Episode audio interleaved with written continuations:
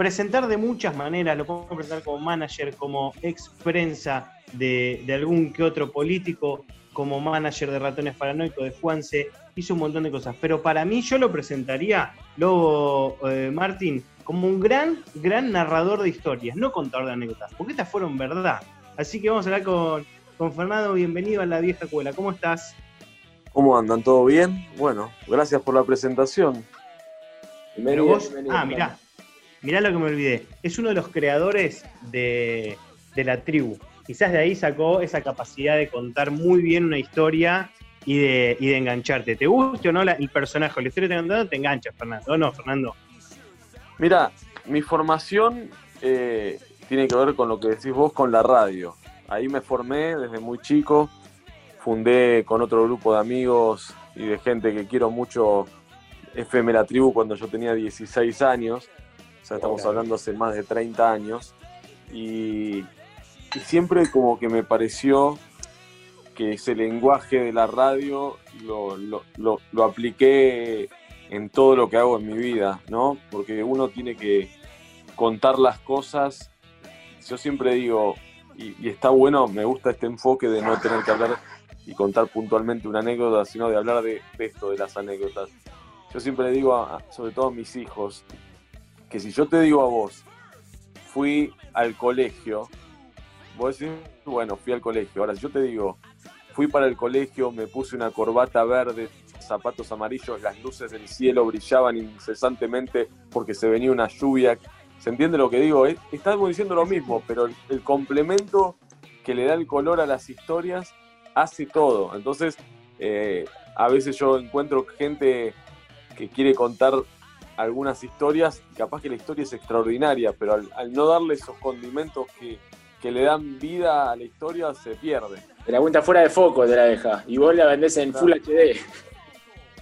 Y es que, es que es lo que lo hace atractiva. La verdad que eh, por ahí es algo que siempre me gustó hacer, pero al, acumular historias a lo largo de mi vida con toda la gente que trabajé, desde Charlie García, Menem, o bueno, Juanse, los chicos de Yacuriaki, Airbag, ratones y demás, como que las historias se volvieron más ricas y, y, esa forma de contarlas por ahí con tanto detalle hicieron que a mucha más gente les interese, más allá que la mayoría, el, foco central es la anécdota, la historia. O sea, Charlie se tiró del noveno piso, yo la puedo contar excelente, pero igual la noticia es que Charlie se tiró del noveno piso, ¿no?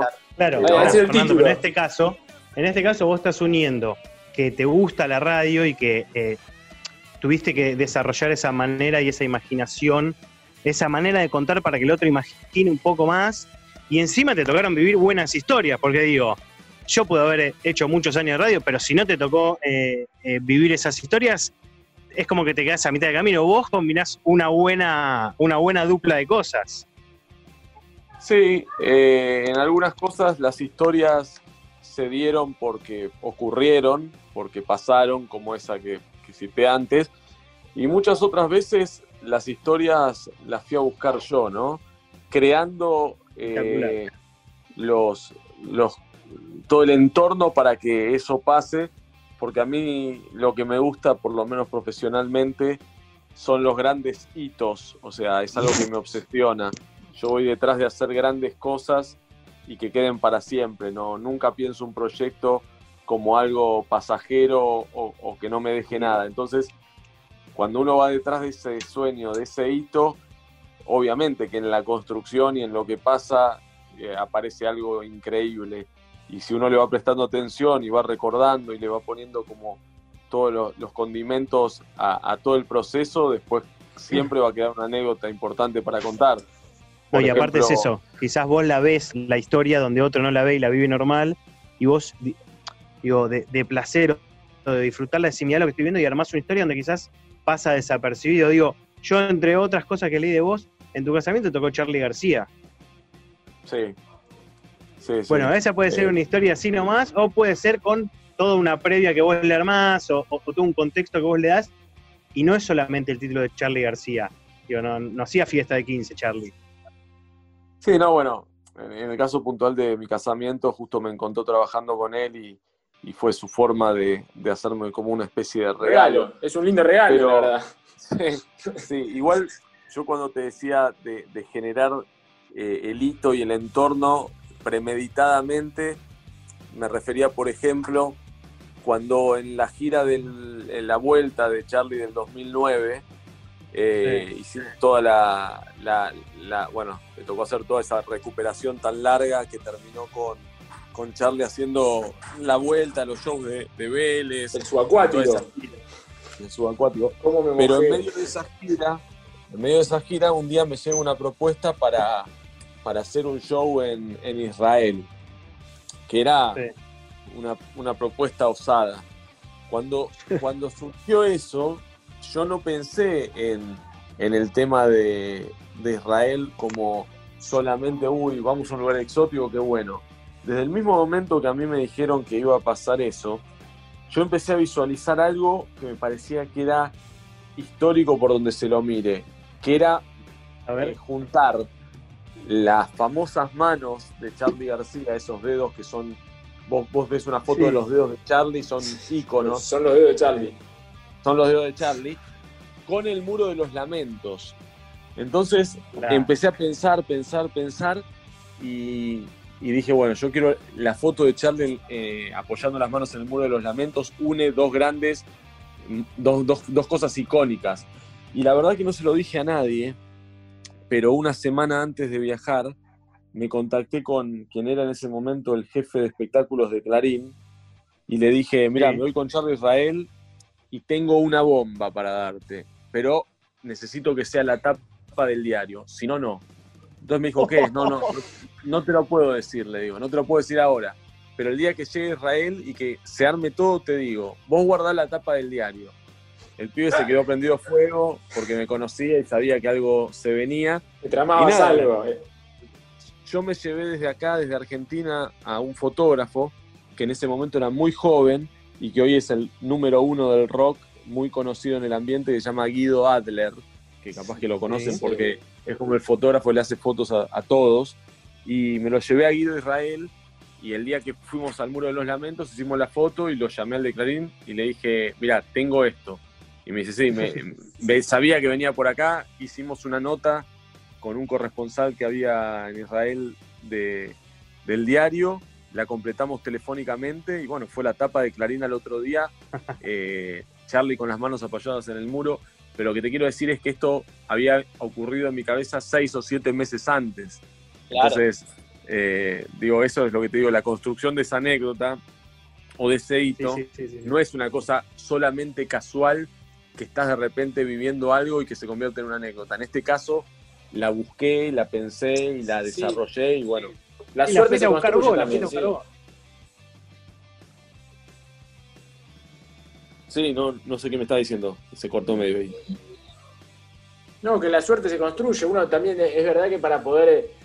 Uno puede tener un talento, pero también se tiene que plantear objetivos ambiciosos y, nortes difíciles de alcanzar, para que después también tenga una riqueza muy particular la historia y, la vivencia propia.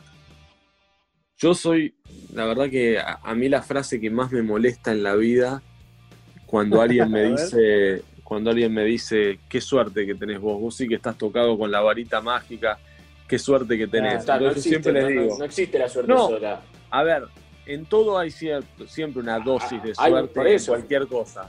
Pero la verdad es que eh, suerte es que me haya pasado una cosa en la vida. Ahora, si vos vas cumpliendo un montón de cosas y, y trabajás con un presidente y trabajás con los músicos más importantes de Argentina y construís un montón de cosas a lo largo de 25 o 30 años. Y bueno, eh, es una suerte muy grande entonces, porque, no, es así. Yo no, no creo en eso, pero bueno, la gente... No, por eso te decía, la suerte se construye.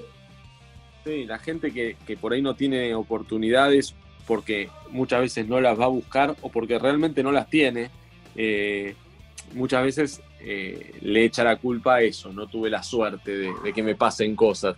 Y yo lo que les digo siempre cuando doy charlas y, a grupos de nuevos managers o de gente que está estudiando periodismo, les cuento las cosas que hice para mantenerme donde estoy y, se asustan porque eh, eh, no es fácil y ha hecho cosas que, que por ahí justamente es lo que a mí me llevaron a permanecer y otros no, que es ponerle mucho huevo a muchas situaciones que a veces te pueden hacer tirar la toalla y yo le metí huevo. Pero no es todo tan fácil y todo tan lindo y sos el manager de un artista y todas son rosas. Te diría que en la mayoría de las cosas no son rosas. El, el porcentaje te diría que es 70-30 contra las cosas que no son tan gratas. Y, de, las no gratas, de las no gratas, perdón, pero yo me gustaría escuchar si tenés alguna para, para narrar de las no gratas que, que muestran también. Para mí el viaje a Israel. El, viaje a Israel ya no es grato, son 40 horas. No, con Charlie. Eh, la vida con, con, tipos como Charlie o como Juanse, que tiene toda esa cosa luminosa de, de lo que se ve, que yo siempre digo, vos ves, vos vas al show de los ratones paranoicos, la vuelta que hicimos en el hipódromo, y ves un show de dos horas y media con una producción terrible, y decís, che, qué suerte que tiene este pibe, mira que me da el show que este, pero ese show tuvo ocho meses, ocho meses para esa noche. Eh, ocho meses de peleas, de discusiones, de cosas que a veces no salen, de cosas que no se consiguen, de soportar los humores a veces de los artistas y, sus cosas, y no es tan fácil. O sea, eh, esa noche es esa noche y bueno, es lo que queda y lo que para lo que uno trabaja. Yo siempre digo... Sí, sí, Me imagino que vos sos la persona aparte que en algún punto, no digo que le tiene que poner los puntos, pero le tiene que decir, che, mirá, en vez de ir por acá, vamos por allá. Y una cosa capaz es un Charlie o un Juanse hoy en día, ya están más grandes, yo qué sé, pero en los 90 había que decirle, che, Charlie, no vamos esto, que si él quería ir a tocar a un lado, iba a ir, iba a ir a tocar, y te decía, armame esto porque quiero tocar ahí. Tirate el trampolín, no te tires del, balcón. Sí, mira, también en relación a, en relación a eso yo aprendí igual, eh, que me parece que es algo que no es menor, que los artistas con los que trabajé y, en general respeto, pues son todos muy grandes y, muy talentosos, yo nunca cuando venían con una idea alocada, aprendí sobre todo esto, lo aprendí mucho con Charlie. Aprendí que las ideas más locas hay que prestarle atención, porque pueden ser genialidades osadas de tipos muy, muy adelantados y que lo que en un momento puede parecer una estupidez o una locura, eh, por ahí estás, estás en, presencia de algo que va a ser muy grande. Y te doy un ejemplo contundente. Un día ya por el 2004-2005, un cumpleaños de Charlie, voy a la casa y siempre él festejaba en el Gran Rex eh, o en algún lugar así su cumpleaños. Y me dijo, Fer, para el cumpleaños este quiero hacer un show diferente. Le digo, ¿qué quieres hacer? Me dice, vamos a hacer un show sin PA, o sea, sin sonido que en el teatro no va a haber sonido. Yo me lo quedé mirando diciendo, ¿de qué me está hablando, no? Entonces me dice, no, vamos a hacer lo siguiente, me dice. 2004 te estoy hablando, ¿eh? Vamos a hacer lo siguiente. La gente que venga al show tiene que venir los con auriculares. claro, tiene que venir con una radio con auriculares. Le vamos a dar una frecuencia y vamos a transmitir el show en esa frecuencia y solamente lo van a poder escuchar los que estén conectados a la radio. El que, el que, el que está en el show y no tiene eso, lo único que va a escuchar es el sonido de la batería. Yo en ese primer momento me pareció una locura. De hecho, el show fue todo un delirio. Arrancamos con el show con auriculares, la frecuencia no andaba bien, tuvimos que sacar eso, tuvimos que prender el PA y demás. Pero al margen de eso, eh, muchos años después, cuando te digo muchos años después, hace dos, tres, cuatro años, no más que eso, empezaron esos famosos silent shows. Esos shows eh, con auriculares. Él evidentemente o lo vio antes o lo, o lo, pescó de algo que estaba pasando ya en Europa o en, New, York o en algún lugar, lo vio o lo pensó y bueno, nada, eh, hoy es algo súper común y, y, él lo vio mucho antes. Entonces digo, te doy ese ejemplo para decirte que siempre a los artistas les presté mucha atención y traté de, aunque sea la cosa más alocada, tratar de ver si era posible.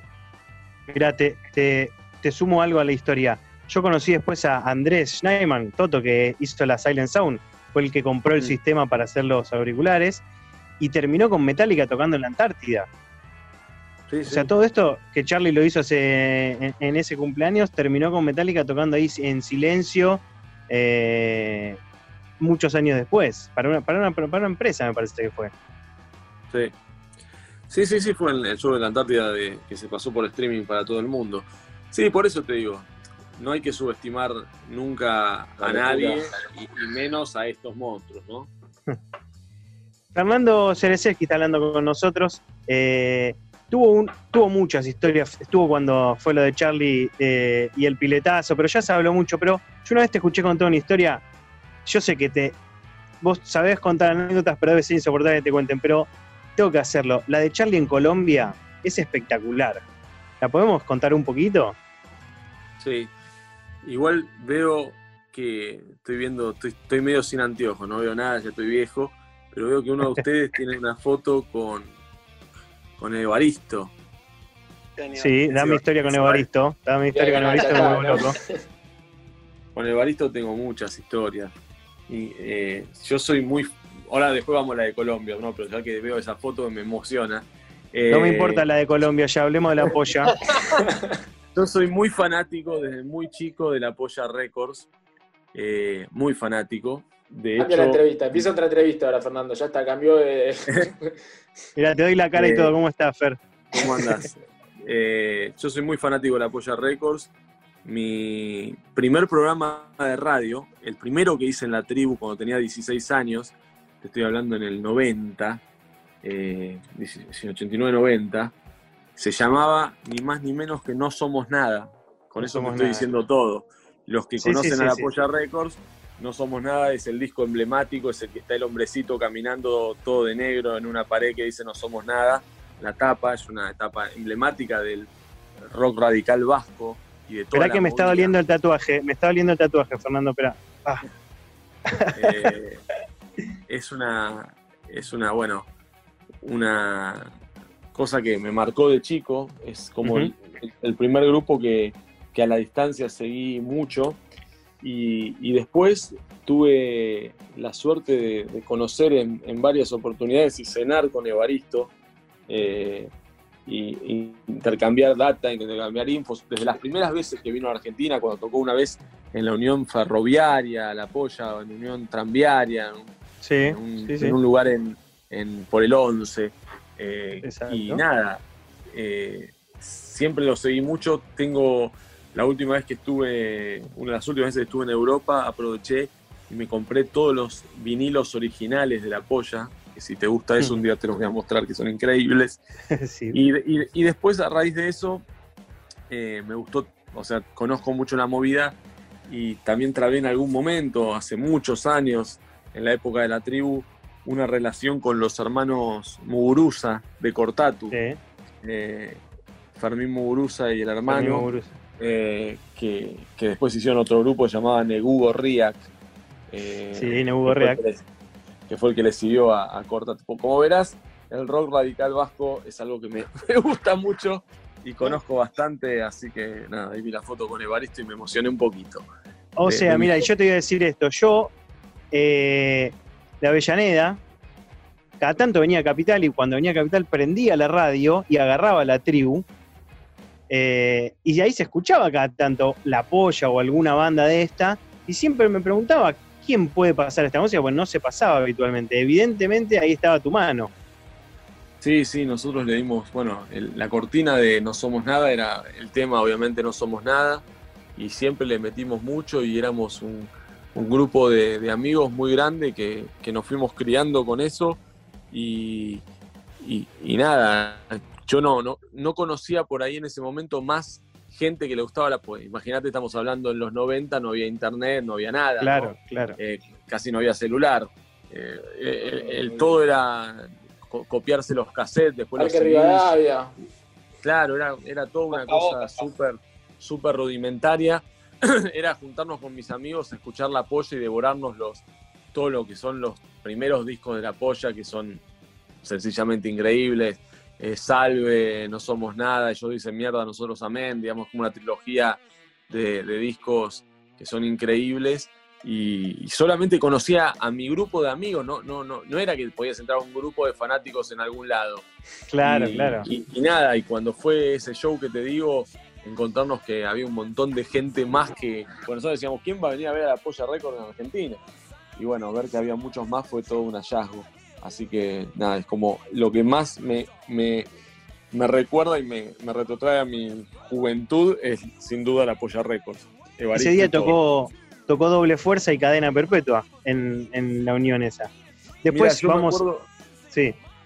No, me acuerdo que yo estaba de novio en esa época con una chica, Eleonora, una de mis primeras novias, y yo llevé al hermano de ella. Si yo tenía, ponerle 20, eh, el hermano tenía 15 o 16, y el hermano fue vestido con una cresta, se puso una cresta, o sea, se armó una cresta, y se hizo todo el malo, sí, y en, la puerta hubo una bataola, cuchillado, todo, y el pibe estaba aterrado. Y, Bajándose la cresta. Sí, sí, sí. Entré con el primer acorde de la polla porque en un descontrol en la puerta, bueno, nada, cosas de, la época. ¿Y fuiste a ver cuando volvieron ahora que tocaron el año, este año en La Plata? Vos mirá, sabés que eh, justo lo, traía el Cabe, que es el dueño de Gonna Go, claro. la productora que lo trajo, y, yo lo volvía loco, le digo, Cabe, vas a traer a Polla, sí, este año lo traigo, este año lo traigo. La Polla, paralelamente, no sé si ustedes saben, pero hizo la gira más grande de su carrera en esta vuelta, o sea, llenando estadios en toda España. O sea, una cosa. Como un podcast, ¿no? Para escuchar sobre esto. Es como un regreso. Fue, como un regreso raro, ¿viste? Esas bandas que vuelven y son más famosas que, cuando tocaban, por ahí cuando tocaban en los 90, eran más de culto. No tocaron nunca en estadio tan grande como en esta gira. La vieja cuela, nuestro programa viajó a Bilbao a cubrir ese show. Mirá qué bueno. Ahí te marco el fanatismo que tenemos. 25.000 personas en Bilbao había. Claro, pero eh, no solo en Bilbao, tocaban en estadios en Valencia, en Madrid, en, todas las ciudades grandes. Eh, increíble, increíble. Y, cuando vi eso dije, bueno, alguien los va a traer y lo trajo el CABE. Y cuando puso la fecha dije, no puede poner justo la misma fecha que tocábamos con ratones en Cosquín. En Cosquín, claro, claro. Fue, el mismo fin de semana. Claro, le eh, pasó a dos minutos, que terminó siendo soporte en Uruguay porque tenían Cosquín esa noche, claro. Mirá qué mala suerte. Así que nada, me quise morir y, la verdad que no, no vi ahí, que fue en, la entrada del Estadio Único, ¿no? Por ahí en La Plata lo hicieron, no sé, Sí, fue en el...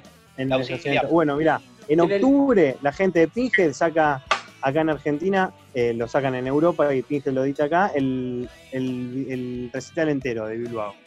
Sale ahí... Lo voy a ver, lo voy a ver seguro. No sé cómo, es más, me puse tan mal que no quise ni escuchar ni nada, no, no, no, estuve como muy presente en cómo fue el show, sé que hubo mucha gente, pero no, no, tuve detalles de qué pasó. Separaste una noche y no, no querés saber ni qué hizo la mina. Que te separaste esa noche, la dejaste bueno, que haga lo que quiera, pero no la quiero ni ver. Que no me haga claro, Sí, sí, sí. Sí, sí, no, no, porque aparte, eh, aparte, otra cosa que ahora lo puedo contar porque, porque, porque no pasó.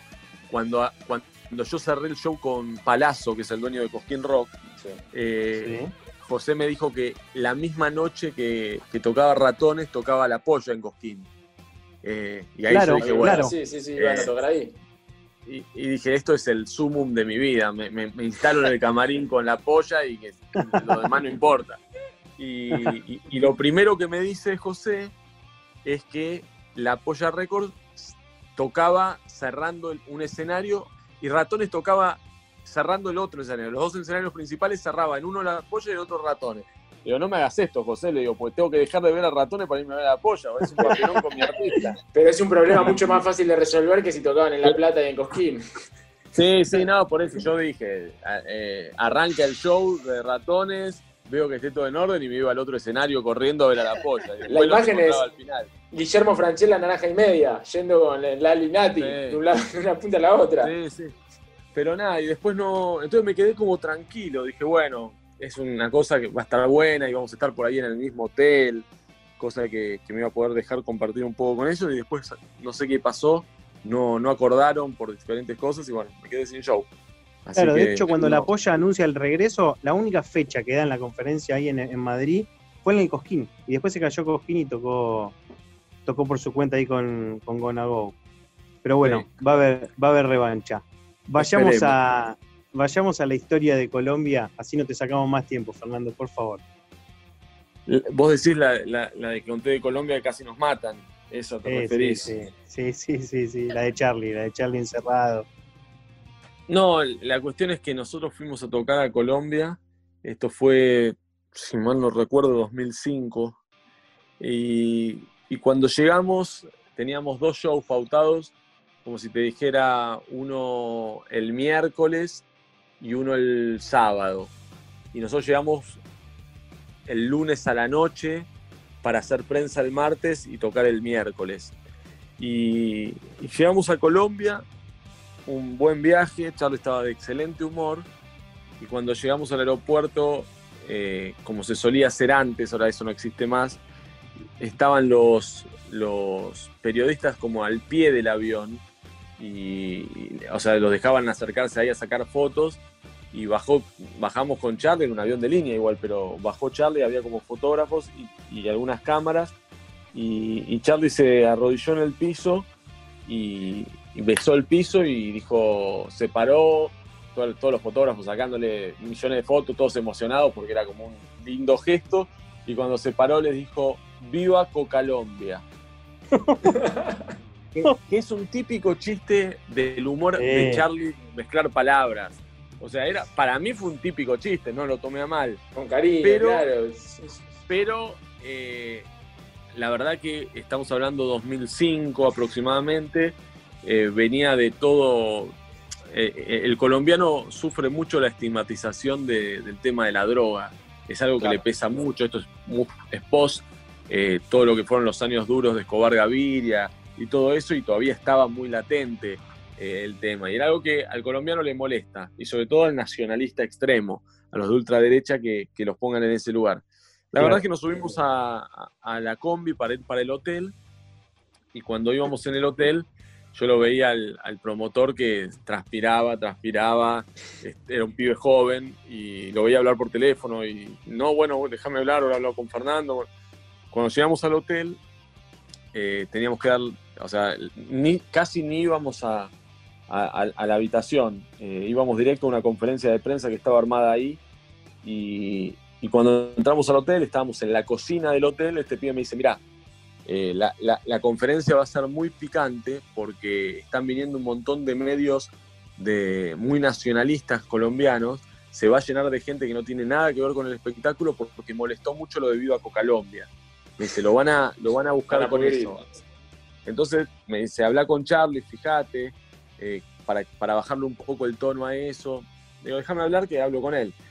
A ver, había dos posibilidades, que Charlie eh, redoble la apuesta, y repita. viva Colombia, pero yo le hablé medio serio, le digo, Charlie, mira, le expliqué un poco esto que les decía a ustedes, es muy difícil para ellos la estigmatización, bla, bla, bla, bla, bla, y estaría bueno como que le des un cierre a ese tema, digas que fue un chiste y demás.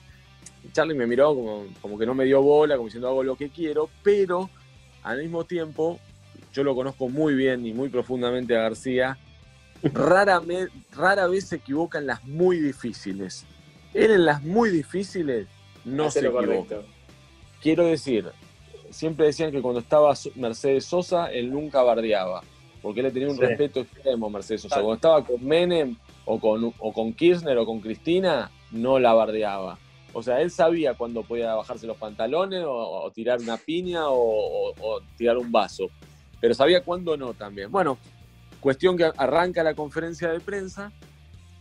Primera pregunta, un periodista de espectáculos cercano a la producción, viste que siempre, bueno, Charlie, ¿qué te trae por aquí? ¿Cuál va a ser el repertorio? ¿Qué, qué Charlie García veremos?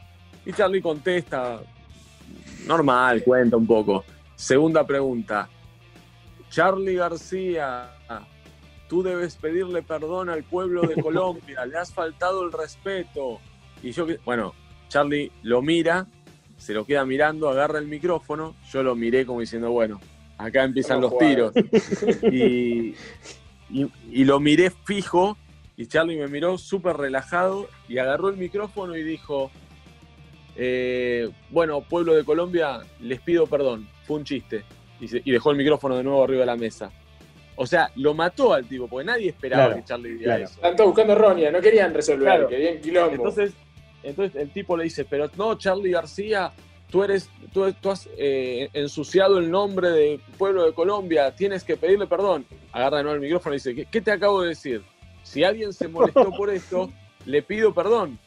Ya está, fue un chiste, les pido perdón.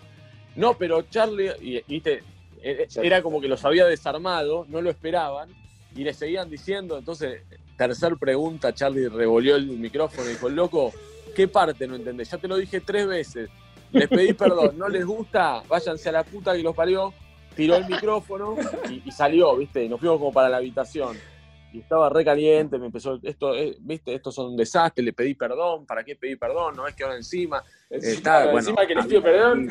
Sí, había gritos, todos los tipos gritando, se, terminó abruptamente la, la reunión nos vamos para la habitación.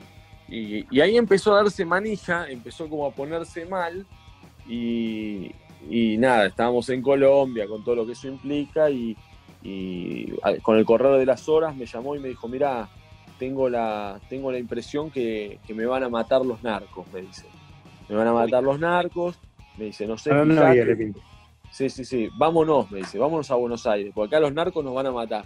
Digo, no, Charlie, tranquilo, digo, ya está, ahora te quedas en la habitación, eh, mañana lo hacemos la prueba de sonido, el miércoles hacemos el show y después nos vamos a la otra ciudad y, y, nada. Bueno, la cuestión es que al otro día el primer show no era en Bogotá, sino era, no me acuerdo en qué ciudad que teníamos que, eh, si en Medellín o dónde, pero la cuestión es que el show se suspende le cancelan el show. Dijeron que era por un problema de, una habilitación municipal, pero obviamente que el tema que había molestado era este. Y la paranoia pica en punta ahí. No, no. Entonces, cuando yo le digo que se suspende el show del miércoles, él ahí se pone como más nervioso y me dice: Te lo dije, vámonos, pues nos van a matar los narcos. Y en un punto tenía razón, porque era martes y el show era el sábado.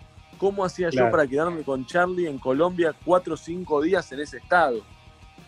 Entonces le dije, bueno, déjame hablar con el promotor para, para decirle que, nos vamos y volvemos. Era obvio que si nos íbamos no volvíamos más, eso estaba clarísimo. Bueno, se quedaban quizá tampoco.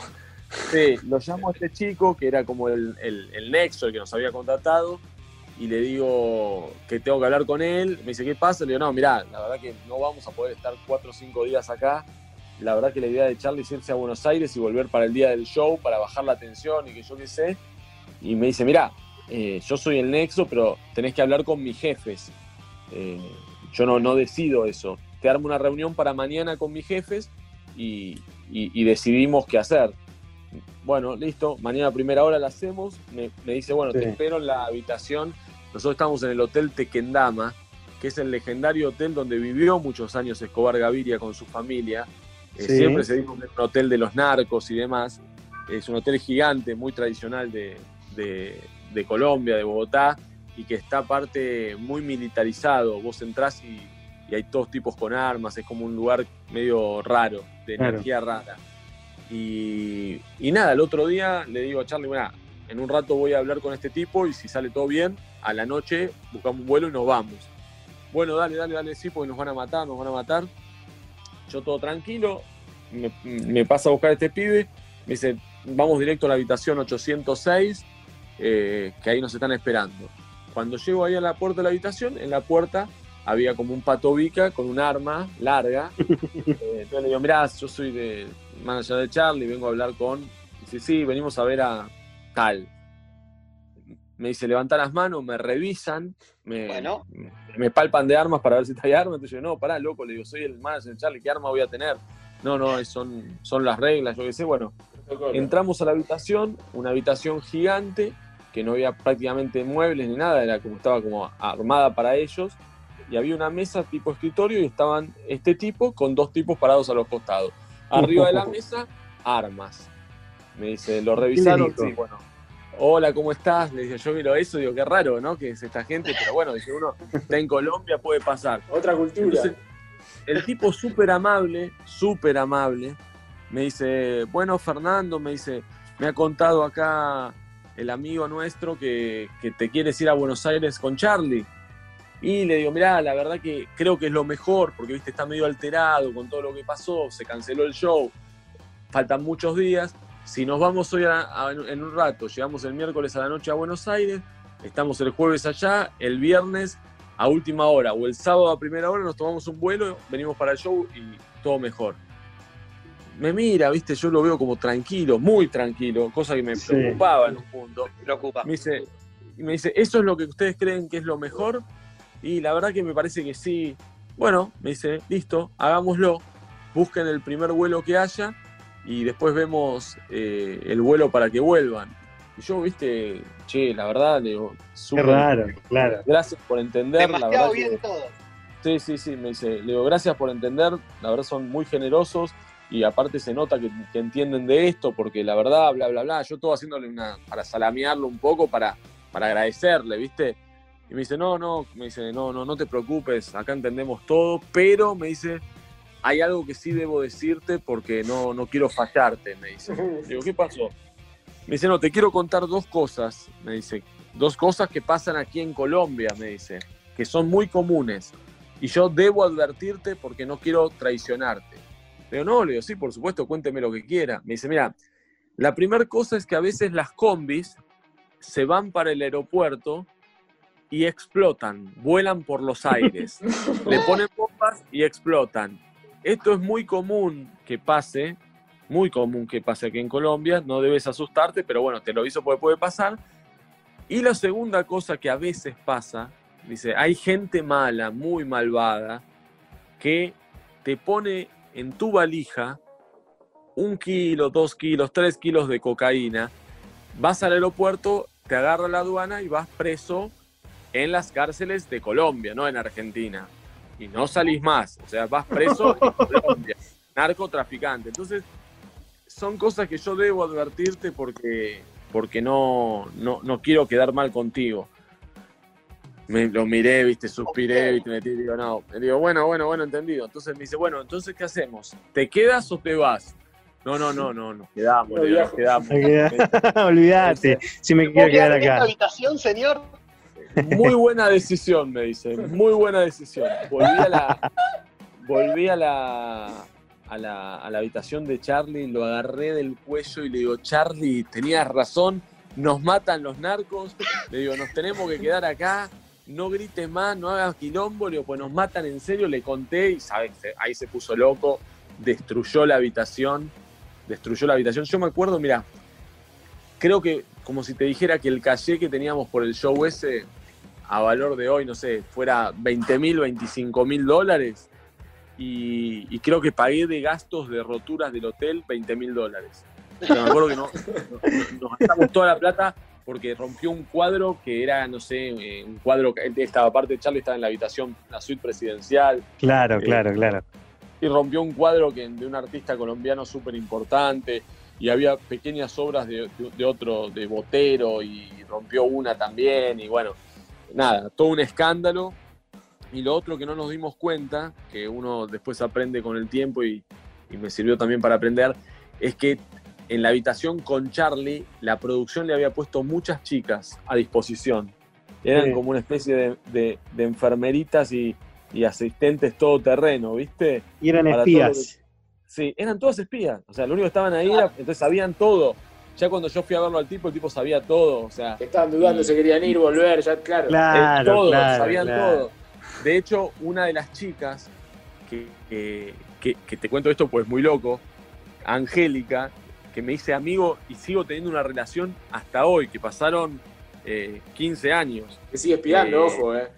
No, no, no. Eh, Angélica me dice, es la que cuando yo salgo de la habitación me dice, Fer, me dice, la verdad que me cayeron re bien, ustedes tenés cuidado, y me cuenta, me dice, mira que todas las chicas que están acá respondemos a, todo este grupo, y estamos acá, Para sacar, aparte de atenderlo a Charlie, para sacar la información, y, y, ella renuncia, renuncia, me dice, yo no voy a seguir porque esto me parece que va a terminar mal, y se va, y, nada, y, me pareció un buen gesto que me lo haya contado. Y bueno, la cuestión es que Angélica me dice, renuncia, me, me, dice de esto y me dice, cuídate, pues la van a pasar mal. Yo dije, uy, Dios mío, ¿qué se vendrá? Y bueno, nada, pasamos, la verdad que tres, cuatro días muy malos. Charlie, los primeros dos, tres días estuvo realmente muy violento, muy agresivo y encerrados en la habitación, sin dormir. Claro. Con ya estábamos arruinados viviendo, viviendo, digamos, encerrados en el hotel sin salir, comiendo en la habitación, todo era un caos, toda una guerra. Eh, estaba realmente mal y el día del show, eh, el día del show, Charlie me, me, llama y me dice, llora, vas a ver, me voy a tirar, me voy a tirar al público y me voy a escapar y no me van a agarrar. No, no, lo haga, y, y, nada, bueno, la cuestión es que obviamente él se ve que se lo venía diciendo a estas chicas que estaban con él y le habían avisado y cuando teníamos que salir para el show, eh, me golpean la puerta, yo digo, debe ser alguno de los asistentes nuestros, ¿viste? Que me viene a buscar como para ir. Y cuando se abre la puerta, había dos gigantones que me agarraron de los pelos, me sacaron, me encañonaron, me dijo, llévalo a este. Y el primero que se hace el loco, lo matamos arriba del escenario. Acá a nadie le va a importar. a nadie le va a importar. La cuestión es que fuimos al show todos, bueno, a mí me tenían encañonado, fuimos al show y yo estuve en el show, estaba en el costado del escenario, todo el tiempo un tipo apuntándome eh, y me decía, si Charlie hace alguna locura, el que muere sos vos. Yo, viste, Charlie, por favor, no, no hagas nada. Digo, mirá que me matan en serio. Y yo, Charlie se movía tres metros para adelante del escenario y yo vos temblabas. transpiraba. Vos dijiste Carlos, en ese momento le decís Carlos, Carlos, escuchame una cosa, no nada de Charlie. No, pero, pero te digo la verdad, fue tan grave lo que pasó para mi cabeza que yo, yo me fui tres veces, o sea, dos veces dejé, tres en verdad, dejé de trabajar con Charlie. Esa fue la segunda. Eh, volví de, eso con un estrés tan grande y le dije, Charlie, mira, no, no estoy para seguir y me fui. Y de hecho, después vinieron dos años muy, muy malos de Charlie, que terminó en un momento, no sé si se acuerdan, cuando hizo un show en la trastienda y le pegaron y que sí, sí, sí, la, cara, la cara hinchada, una cosa, bueno, y, y después volví para la recuperación en el 2008 cuando él me pidió que, o sea, ya estaba muerto ahí en Mendoza, lo internaron todo y me pidió que me haga cargo. Pero ese día ahí en Colombia fue como un golpe muy duro. Sentí como que, sí, sí, sí, yo ya tenía, yo tenía mi primer hijo y, viste, como empezás a decir, no sé si vale la pena tanta locura. Aparte, para derribar el mito y, y perder un poco de emoción de todo lo que dije, contra lo que la mayoría de la gente cree, yo no soy un bicho muy especial en el rock porque no tomo, no fumo, no me drogo, digamos, soy muy especial en eso. Y también eso me hacía que eh, me costaba mucho aguantar dos, tres días sin dormir. No es lo mismo para alguien que está aditivado que para alguien que le tiene que poner huevo como yo. Entonces volvía muy, muy desgastado, muy arruinado de, de esos viajes y de esa vida y eso fue como una gota que dije, no, esto ya es mucho, le había pasado mal. Así que eso fue como una segunda etapa donde dejé de trabajar con Charlie. Espectacular. Y después hiciste, tuviste Iria Kuriaki, Juanse ahora, Ratones. El Lobo estuvo en el show del hipódromo, ¿no? ¿Lobito? sí, sí, sí, yo estuve. Tremendo show, impresionante.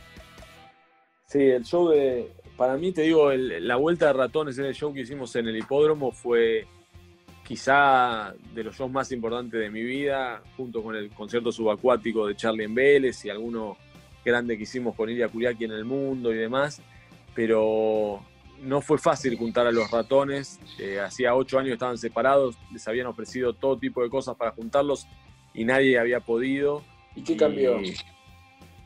Y, cambió que, que se, dio como una situación, primero que yo soy amigo de Roy, del baterista, lo conocía porque jugábamos al fútbol hacía muchos años. A Juan se lo conozco desde el 99 porque siempre estuvo cerca de Charlie y, lo conocía de, toda esa época.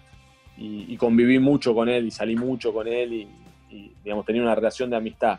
Tenía una relación con Roy, no conocía ni a Memi ni a Sarco, a Sarcófago, pero Roy siempre me decía, eh, ellos no querían hacer nada con la vuelta. Y Roy siempre me decía, yo la única vuelta que haría es si la haces vos. Si la haces vos, yo me atrevería. Y un día me encontré con Juanse en Punta del Este y, él me pidió que sea su manager de su carrera solista. Y yo, y yo le dije, bueno, yo soy manager de tu carrera solista, pero dame el gusto de hacer la vuelta de ratones. Le digo, una y dame ese dulce. Claro, dame el dulce ese que lo quiero hacer. Y me dijo, no, olvídate, la vuelta de ratones es imposible, los otros no quieren imposible. Le digo, bueno, a, vos sabés que a mí más me gusta, claro. Le digo, si vos me dejás intentarlo, yo la armo. Mira, haz lo que quieras. Yo te digo que los otros tres no van a querer. Bueno, le digo, está bien, pero si los otros tres quieren, vos la haces, sí, sí, yo no tengo problema. Y después sigamos con mi carrera solista. Bueno, dale. Y ahí empecé a trabajar con, con Roy, los convencí a los otros dos. Eh, los convencí más que nada eh, con algo que, es muy loco, ¿no? De entender para, por a simple vista. Ellos habían dejado de tocar en el 2008, 2009, creo. Y, y, y, la verdad que todos esos años que no tocaron como ratones y que cada uno hizo su carrera por separado, los otros tres tocaban juntos, pero tocaban en bares. Y Juanse tampoco era que tocaba en grandes estadios, hacía más tipo trastienda, museo, ese circuito. Lo que habían perdido ellos eran todo lo que había pasado tecnológicamente y cómo había cambiado un show internacional o un show de, grande, de gran escala en Argentina. Y, siempre cuento una anécdota porque es muy gráfica de, de, lo que, de, esto que te estoy contando. Una, una tarde estábamos en un ensayo y le digo a, a, los muchachos, mañana voy a traer, pues yo lo que le pedía a Juanse, a los cuatro ratones era que yo lo hacía con la condición que me dejen manejar el 100% de lo que tenía que ver con la producción, o sea, el escenario, las luces, eh, la puesta, la escenografía. De la música, obviamente, se encargaban ellos, pero todo lo que tenía que ver con el formato del show, quería, que, me, que, me, den la derecha para armarlo. Y todos me dijeron que sí. Bueno, entonces le digo un día, mañana al ensayo voy a traer a Rodo, que es el puestista mío, que trabajó conmigo en toda la etapa de Ilia Kuriaki, es muy joven, pero también trabaja, trabaja con todos, programa los escenarios de Lola Palusa, trabaja con un montón de bandas ahora también. Le digo que les va a mostrar la idea que tenemos de escenografía. Bueno, dale, perfecto. Al otro día viene Rodo temprano y mientras ellos ensayaban en otra habitación, armó con tres monitores, con tres monitores, armó todo como una pantalla gigante y lo que nos iba a mostrar era qué iba a pasar, viste que ahora se puede programar todo, vos sabés qué va a pasar en cada momento del show, lo podés programar y ver. Claro. Entonces él había, programado cinco temas y mostraba cómo subían las plantas de luces, cómo se movían de costado, cómo bajaban, qué, qué efecto tomaba el piso, qué efecto tenía la iluminación de costado, qué juego de luces hacía, cómo le pegaban en la cara, bueno. Entonces termina el, eh, termina el ensayo y le voy a decir a los muchachos, le digo, muchachos, ¿se acuerdan, no? Que hoy tenemos lo de lo de la apuesta. Me dice, sí, sí. Y Roy me dice, pero decirle que venga acá. Entonces yo, no, Roy, tiene todo armado allá. No, pero que venga acá, que venga acá. Le digo, no, Roy, pero ¿cómo que venga acá? Sí, que traiga los papeles acá. él, pensaba que era como se hacía antes, que dibujabas el escenario y ponías cuatro tachos, ¿viste? No, no venía hablando real.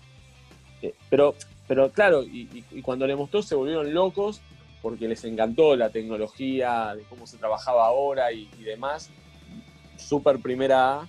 Y bueno, nada, eh, el show fue muy, para mí fue épico. O sea, tuvo, eh, estuvieron muy bien los cuatro, Juanse se cantó todo. De hecho, el DVD es un registro increíble de la banda. ¿Transpiraste un poquito, Fernando, cuando subió arriba de, la torre de los monitores y bailoteaba trepado, Juanse, hacia la vieja escuela? ¿O no? ¿Ya sabías que lo iba a hacer? No, bueno, eso, eso tuvo una pequeña trampa porque yo sabía que Juan se iba a querer trepar. Entonces le dije, le dije a Rodo, al, chico de la apuesta, che, construirme de los dos lados una especie de escalera que lo pueda subir si quiere. Eh, me dice, hasta arriba, hasta, arriba, de todo, pero ponela bien, que se note que, se pueda agarrar fuerte, que no tenga que estar como pisando sobre cosas. Eh, claro, claro. no estén tipo escalera. Y bueno, se la preparamos por si él lo quería hacer y obviamente nos dijo que no lo iba a hacer, pero todos sabíamos que sí lo iba a hacer y bueno, terminó subido en enlace a lo más alto de la torre. Podría manejar una pandemia así, Fernando, preparando la cura antes de, saber que se viene, cómo se viene el virus. No, bueno, pero hay que estar, son los pequeños detalles lo que hacen a todo, ¿viste? Es, la, clave. bueno, es, lo que, es como empezamos la nota, es eh, suerte, pero también es es el 99% es el trabajo y el pensarla antes y lo que te hace distinto de poder prever estas, estas cosas que parecen, wow, mira lo que hizo.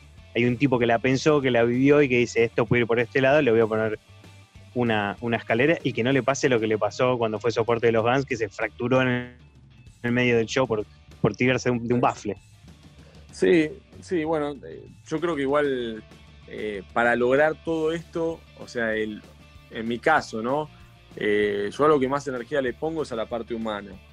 Eh, le doy muy, muy poca bola al negocio porque no puedes ser un loco y un bohemio. Bohemio soy porque soy de Atlanta, pero eh, digo, a este nivel de, artista, el negocio está garantizado en algún punto. O sea, yo sé que es un show grande, no, no es que estoy contando las monedas, estoy bien. Entonces, lo más importante con estos monstruos, que es lo que define que salgan bien o no las cosas, es estar muy pendiente del día a día de lo humano.